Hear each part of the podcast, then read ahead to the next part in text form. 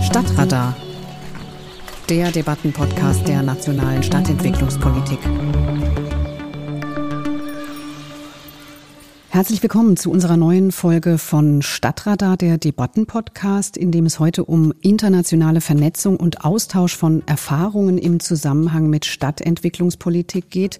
Die neue Leipzig-Charta wurde ja auch als gemeinschaftliches Dokument auf EU-Ebene verfasst und ist in einem internationalen Netzwerk entstanden. Nicht ohne Grund, denn ja, so unterschiedlich unsere Städte weltweit sind, so ähnlich sind dann eben doch die Fronten, an denen sie kämpfen. Klimawandel, Wohnraummangel, soziale Ungleichheiten, Zu- und Abwanderung. Wie sieht diese internationale Zusammenarbeit aus? In welche Projekte mündet sie? Was bringt der Austausch vor Ort und wo und wie findet er statt? Das wollen wir heute besprechen. Ich bin Marietta Schwarz und meine Gäste sind Dr. Bettina Silbernagel. Sie leitet das Programm D4UC, also Dialoge für urbanen Wandel bei der GIZ, Gesellschaft für internationale Zusammenarbeit, das im Auftrag des Bundesministeriums für Wohnen, Stadtentwicklung und Bauwesen in mehreren Ländern internationale Lernnetzwerke umsetzt. Bettina Silbernagel hat auf fast jedem Kontinent gelebt und über viele Jahre im Bereich der Jugendförderung gearbeitet, beschäftigt sich inzwischen aber mit Themen der integrierten Stadtentwicklung und sie gehört zu dem Zirkel, der die neue Leipzig-Charta international diskutiert und voranbringen will. Frau Silbernagel, herzlich willkommen. Hallo, guten Tag. Freut mich, dass ich da sein darf. Lars Löbner ist Architekt und Leiter des Referats Wohnungsbauprojekte Äußere Stadt bei der Senatsverwaltung für Stadtentwicklung in Berlin und im GIZ-Programm D4UC ebenfalls aktiv. Herr Löbner, auch Sie heiße ich ganz herzlich willkommen. Ja, danke schön. Ebenfalls von meiner Seite. Beide Gesprächspartner sind an unterschiedlichsten Orten in der Welt. Herr Löbner, Sie sind in Amman und Sie, Frau Silbernagel, sind gerade auf einer Großveranstaltung, die mit internationalen Beziehungen zu tun hat. Man hört es vielleicht auch im Hintergrund, es rauscht ein bisschen. Äh, und zwar ist es das World Urban Forum in Katowice. Man hat sich das vorzustellen wie, Frau Silbernagel, sagen Sie mal, eine große internationale Tagung? Ja, also es ist wirklich eine große internationale Tagung. Ähm, aktuell sind es so ungefähr 7000 Menschen, die live oder auch virtuell zugeschaltet sind über den Tag hinweg. Das WUF läuft vier Tage wird immer veranstaltet, alle zwei Jahre gemeinsam zwischen UN Habitat und der jeweiligen ausrichtenden Stadt. Es gibt unterschiedliche Veranstaltungen, die parallel laufen, Plattformen, Themensitzungen, es gibt High-Level-Panels und Austauschgespräche, es gibt einen großen Ausstellungsbereich und ich sitze hier zum Beispiel am deutschen Pavillon wo die unterschiedlichen deutschen Ressorts, die im Bereich der Stadtentwicklung aktiv sind, gemeinsam ein Programm ausrichten über die vier Tage hinweg. Und gerade habe ich als letztes zugehört und beigewohnt einer Veranstaltung, wo auch das BMWSB beteiligt war, wo es wirklich um die Frage der G7 ging und die Frage, was machen wir im Bereich G7 von Infrastruktur bis hin zu Stadtentwicklung. Gibt es denn da, Frau Silbernagel, momentan so ganz konkrete brennende Themen, die die Stadtmacher weltweit umtreiben? Man kann wirklich sagen, die Themen, die Herausforderungen sind so multiple, dass sie eigentlich eine große Transformation nötig machen. Man kann sich gar nicht mehr vorstellen, nur zum Thema Klima oder nur zum Thema Digitalisierung, Migration, Resilienz, Wiederaufbau, Ungleichheit zu arbeiten, weil die Kommunen in der Welt im Prinzip mit all diesen Herausforderungen umgehen müssen. Und dementsprechend müssen wir umdenken. Es muss die große Transformation geleistet werden. Man merkt auch, dass viele der Herausforderungen eben nicht nur lokaler Natur sind, sondern wie Pandemien oder Migration. Da gibt es globale Bezüge und dementsprechend können diese Herausforderungen auch nur gemeinsam angegangen werden. Das Tolle ist dabei, man merkt, dass sich mehr und mehr Bündnisse zusammenfinden und auch nicht mehr sozusagen nur der Eindruck entsteht, der globale Süden muss vom Norden lernen, sondern in vielen Themen ist uns der globale Süden voraus. Da können wir sehr viel lernen und gemeinsam hoffentlich die Transformation ermöglichen. Das besprechen wir hoffentlich gleich nochmal, was wir vom globalen Süden lernen können. Aber ich frage Sie mal, Herr Löbner, der Sie ja gerade in Amman sind, wie ich erwähnt habe. Haben Sie sich zufällig von Amman auch zu diesem Forum in Katowice zugeschaltet? Nein, ne? Nein, leider nicht, weil wir haben hier ein eng getaktetes Programm mit den Kollegen. Also natürlich stellen wir unsere sozusagen Projekte vor, unseren Planungsansatz, das Planungssystem, aber die Kollegen zeigen uns auch, wie man mit gleichen, kann man sagen, Problemen auch anders umgehen kann.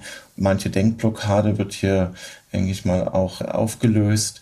Und von der Seite her sind wir da engem Kontakt und müssen leider das World Urban Forum dieses Mal vermissen, aber es gibt ja die Chance in zwei Jahren wieder und da freue ich mich auch drauf.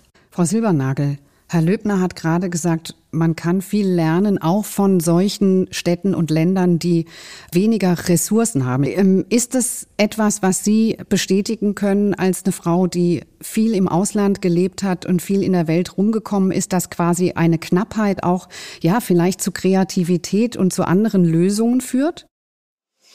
Ja, ich glaube, es ist interessant und man kann ein bisschen differenzieren, wo man lernen kann. Also wir bringen die Netzwerke ja über einen Zeitraum von zwei bis drei Jahren zusammen, in denen sozusagen drei bis vier Städte pro Land, also insgesamt sechs bis acht Städte gemeinsam lernen über einen längeren Zeitraum hinweg. Und man lernt dann sozusagen nicht nur von den anderen Städten, sondern vor allem auch von seinen Kolleginnen und Kollegen. Und da kann man ganz viel lernen zur persönlichen Haltung, zum Vorgehen.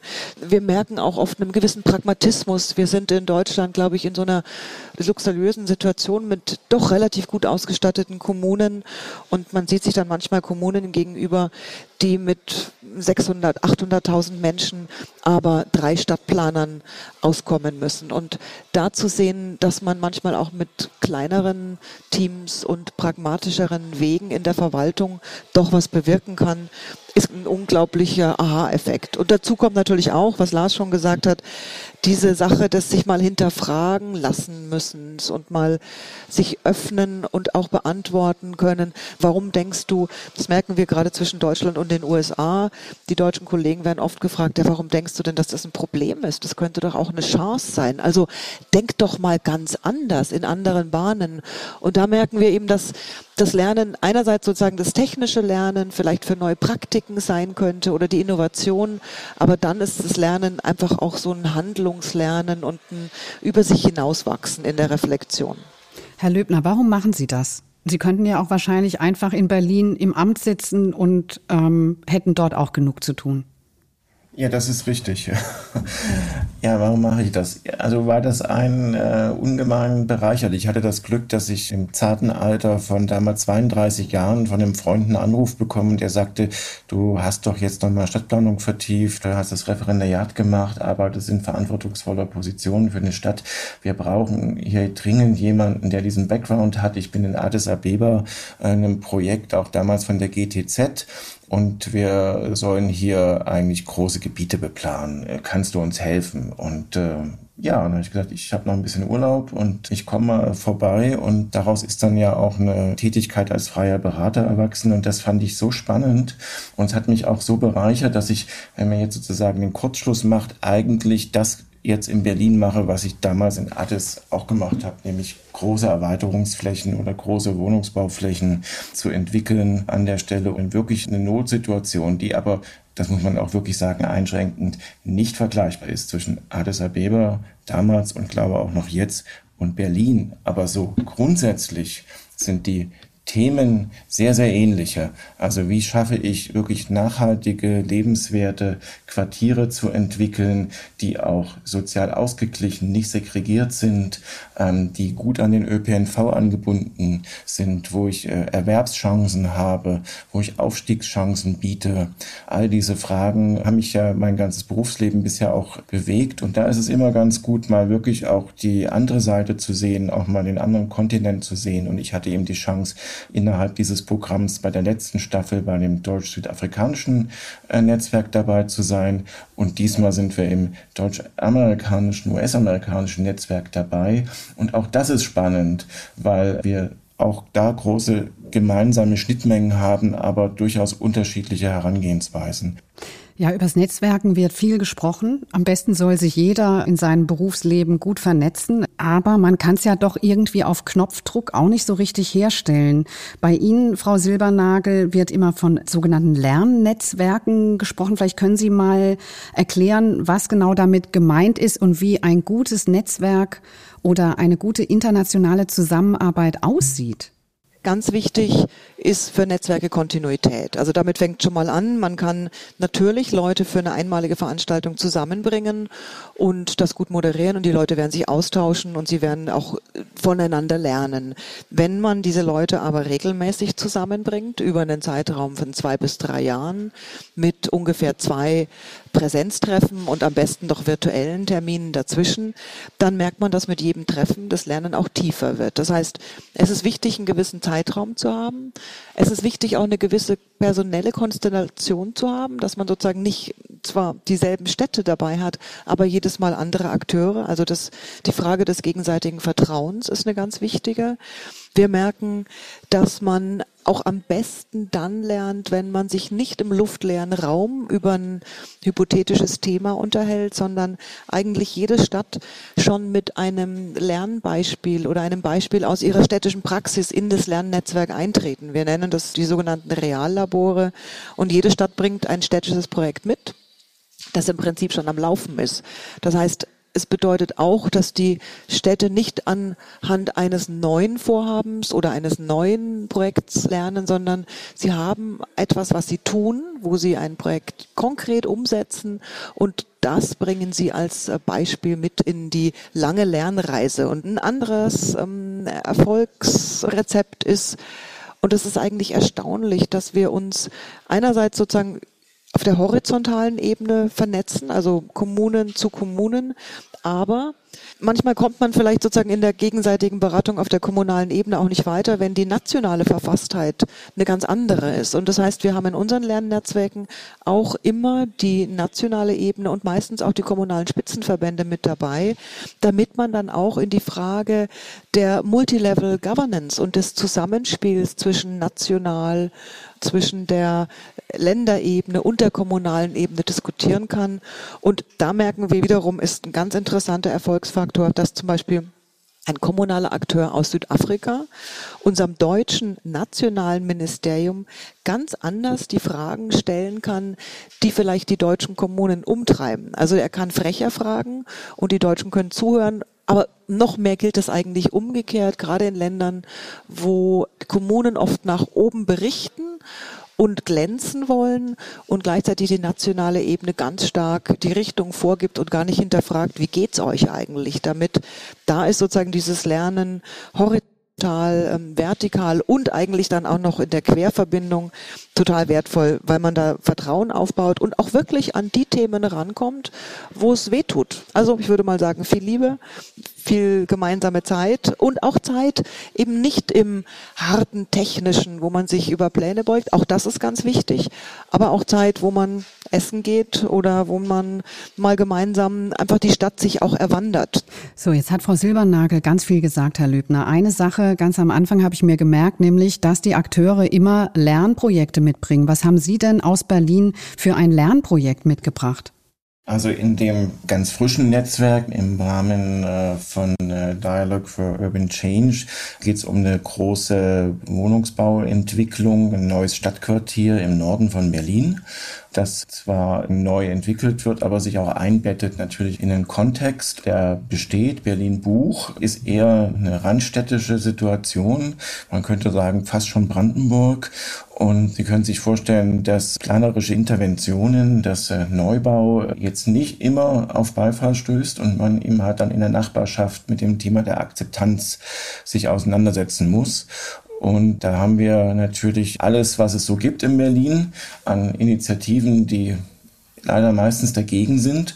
Und da ist es auch mal spannend, mit den amerikanischen Kollegen sich kurz zu schließen, die, ja, dieser Begriff des NIMBYism kommt ja aus dem Angelsächsischen, die sich also in einer demokratisch verfassten Gesellschaft auch mit diesen Themen herumschlagen und überlegen müssen, wie können wir in einem Planungssystem, was eben halt auch durch demokratische Mitwirkung und am Ende auch Entscheidungen entsteht, schaffen bestimmte Blockaden, die es uns bisher verbieten, wirklich nachhaltige Strukturen zu entwickeln, zu lösen. Das ist, glaube ich, eine große Herausforderung, vor der wir stehen.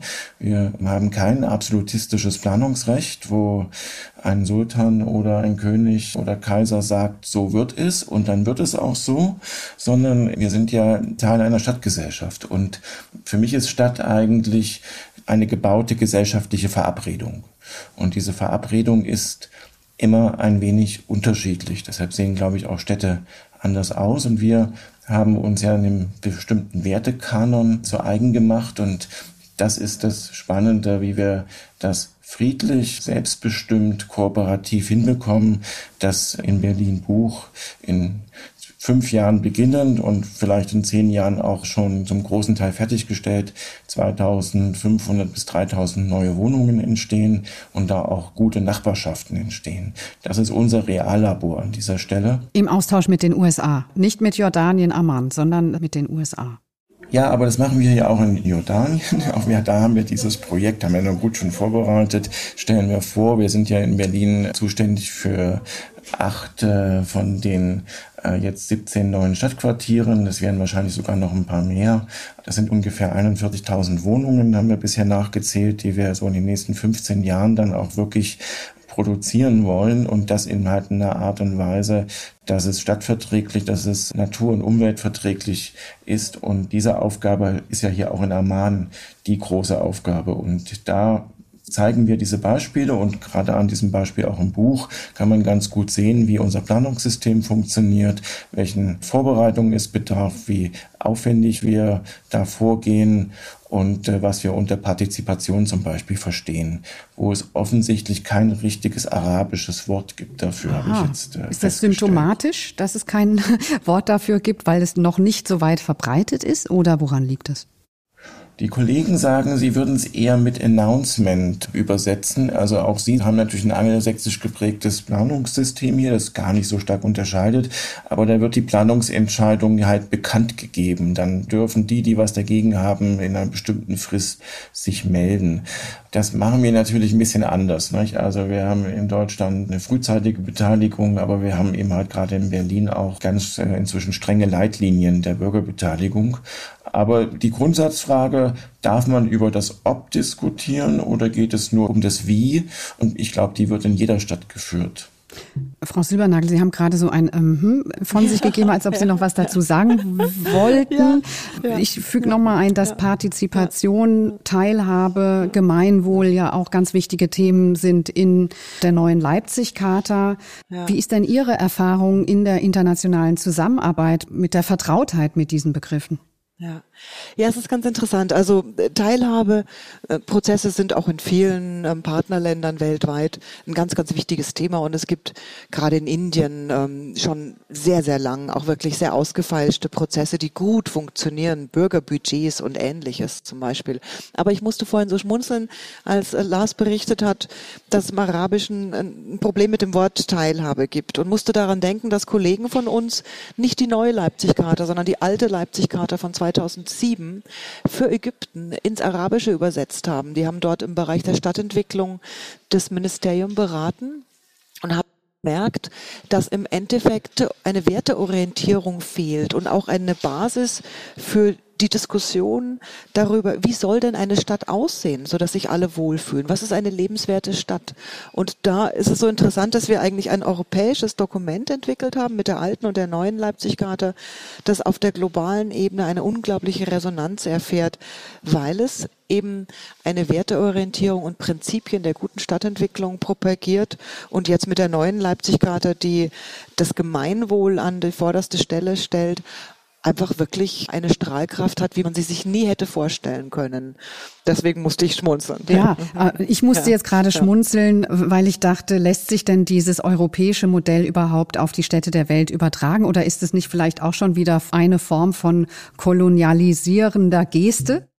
Ja, ich glaube, es ist ganz im Gegenteil ähm, unglaublich wichtig, in der Stadtentwicklung sich zu überlegen, für wen entwickle ich denn die Stadt? Also in Südafrika zum Beispiel haben wir Townships, die sind außerhalb der Städte gebaut, wo 50, 100.000 Leute weit außerhalb des Stadtkerns angesiedelt werden.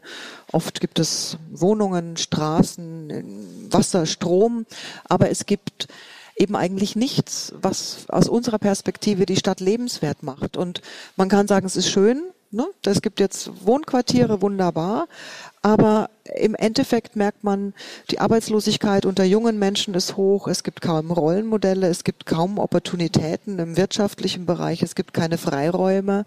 Und das ist jetzt nichts, was typisch europäisch ist, sondern das ist wirklich was zutiefst Menschliches, dass man in der Nachbarschaft wohlfühlen möchte.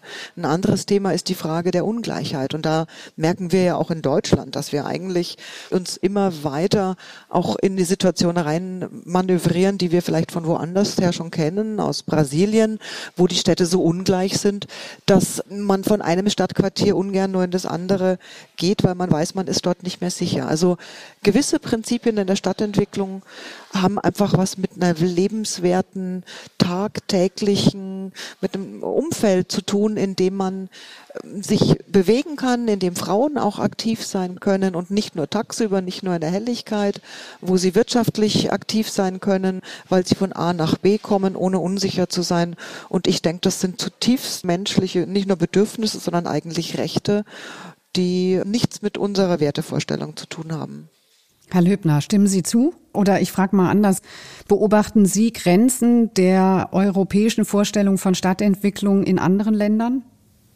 Sehe ich sicher so. Also muss ich vielleicht noch kurz erläutern, dass ich die unglaubliche Glück hatte, nach meinem Engagement äh, als Berater der GTZ in Addis dann in Leipzig beim Stadtplanungsamt zu arbeiten und sich Addis Abeba entschieden hat, unbedingt eine deutsche Partnerstadt haben zu wollen, und zwar Leipzig. Und das hat sich dann auch drei, vier Jahre später tatsächlich ergeben, dass Leipzig Partnerstadt wurde von Addis Abeba und ich war dann quasi der natürliche Verbindungsoffizier zu allen Stadtentwicklungsfragen. Und dann konnte man man erstens sehen, was aus den eigenen Planungen geworden ist und hielt immer den Kontakt zu den Kollegen, aber man hat eben halt auch gesehen, wie das ist, wenn dann chinesische Consultants übernehmen an der Stelle. Die haben dann allerdings die Straßenbahn gebaut, die wir nur mitgeplant haben. Das muss man auch sehen. Und diese Art und Weise der Umsetzung und der Stadtwertung und Stadtschaffung äh, sind anders und die entwickeln auch einen unglaublichen Sog, gerade für afrikanische Städte. Also die schauen halt auf China und auf Südostasien und Singapur ist das große Beispiel oder China oder auch, hört man immer in Amman, dass jeder hier das neue Dubai sein möchte. Okay. Und da muss man natürlich fragen, was sind das für Stadtgesellschaften, mhm. was sind das für Vorbilder und kann die europäische Stadt hier einen Beitrag leisten? Mhm. Interessant. Ja, Verbindungsoffizier. Wir können an der Stelle vielleicht noch mal kurz darüber reden, wie es zu solchen Netzwerken überhaupt kommt. Herr Löbner, Sie als Verbindungsoffizier haben gerade schon ein Beispiel genannt.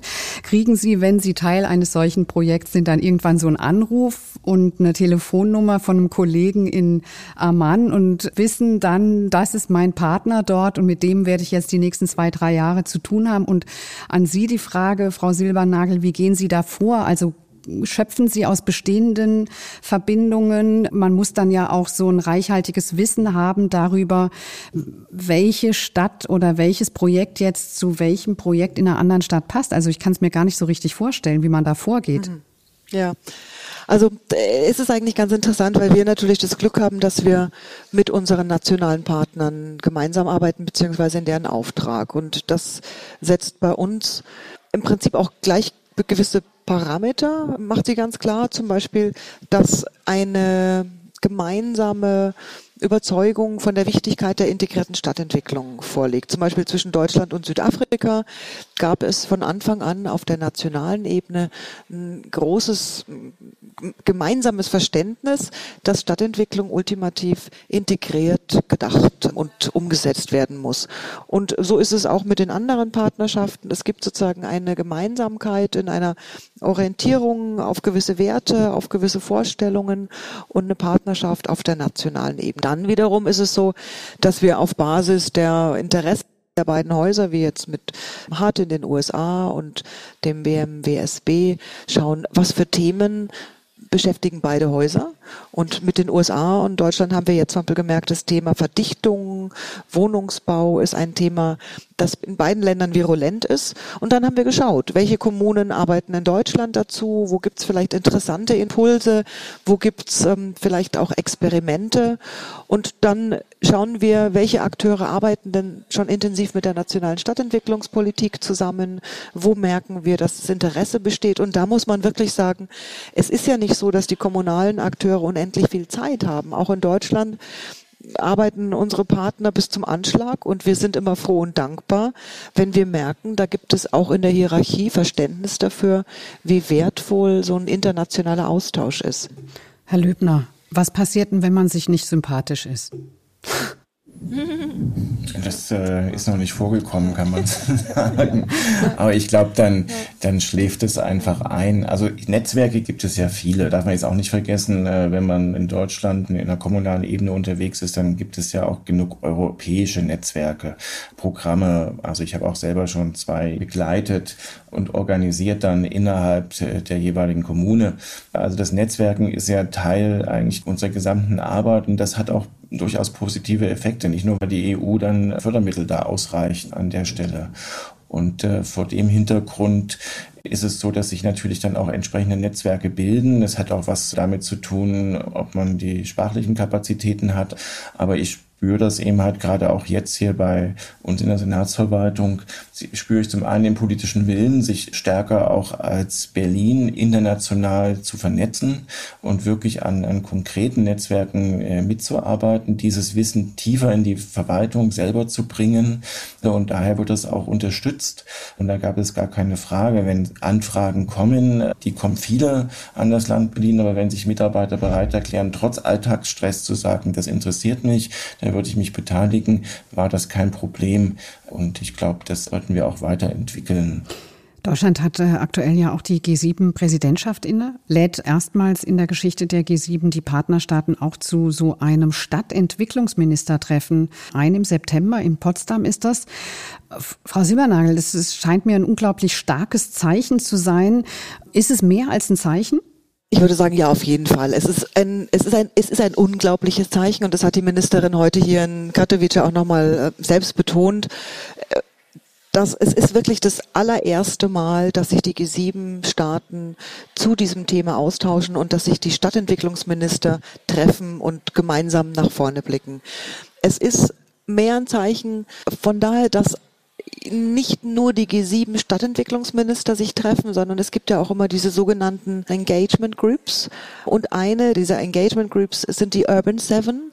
Also die Gruppe, die sozusagen die Kommunen auch in den G7-Prozess einspeisen. Und eine Ambition des diesjährigen neuen G7-Prozesses im Bereich der Stadtentwicklung ist es auch, die Urban Seven zu institutionalisieren und zu einer dauerhaften, formalen Engagement Group zu institutionalisieren, womit die Städte in denen ja wirklich ein Großteil der nachhaltigen Entwicklung stattfindet und stattfinden muss, auch in der Zukunft noch viel stärker, verstärkt an globalen Prozessen beteiligt werden sollen. Und von daher, es wird ein Meilenstein sein. Es ist es wirklich das erste Mal, dass sich diese sieben Staaten plus EU zusammentreffen, wo man Schritt für Schritt gemeinsam nach vorne geht. Wir hoffen sehr darauf, dass auch die japanische G7-Präsidentschaft diesen Impuls aufnehmen wird. Und dann ist es der Beginn einer Reise. Und die Reise hat sicherlich keine einfachen und schnellen Lösungen, weil in der heutigen Zeit gibt es keine einfachen und schnellen Lösungen. Das war Stadtradar, der Debattenpodcast. In unserer 15. Ausgabe sprachen wir über internationale Zusammenarbeit in der Stadtentwicklungspolitik und den Austausch vor Ort. Mit dabei waren Bettina Silbernagel, Leiterin des GIZ-Programms Dialogues for Urban Changes und Lars Löbner, Leiter des Referats Wohnungsbauprojekte Äußere Stadt bei der Senatsverwaltung für Stadtentwicklung in Berlin. Ihnen beiden ganz herzlichen Dank. Vielen herzlichen Dank auch, war mir ein Vergnügen. Ebenfalls, vielen Dank. Ich bin Marietta Schwarz und weitere Informationen finden Sie unter www.machtstadtgemeinsam.de.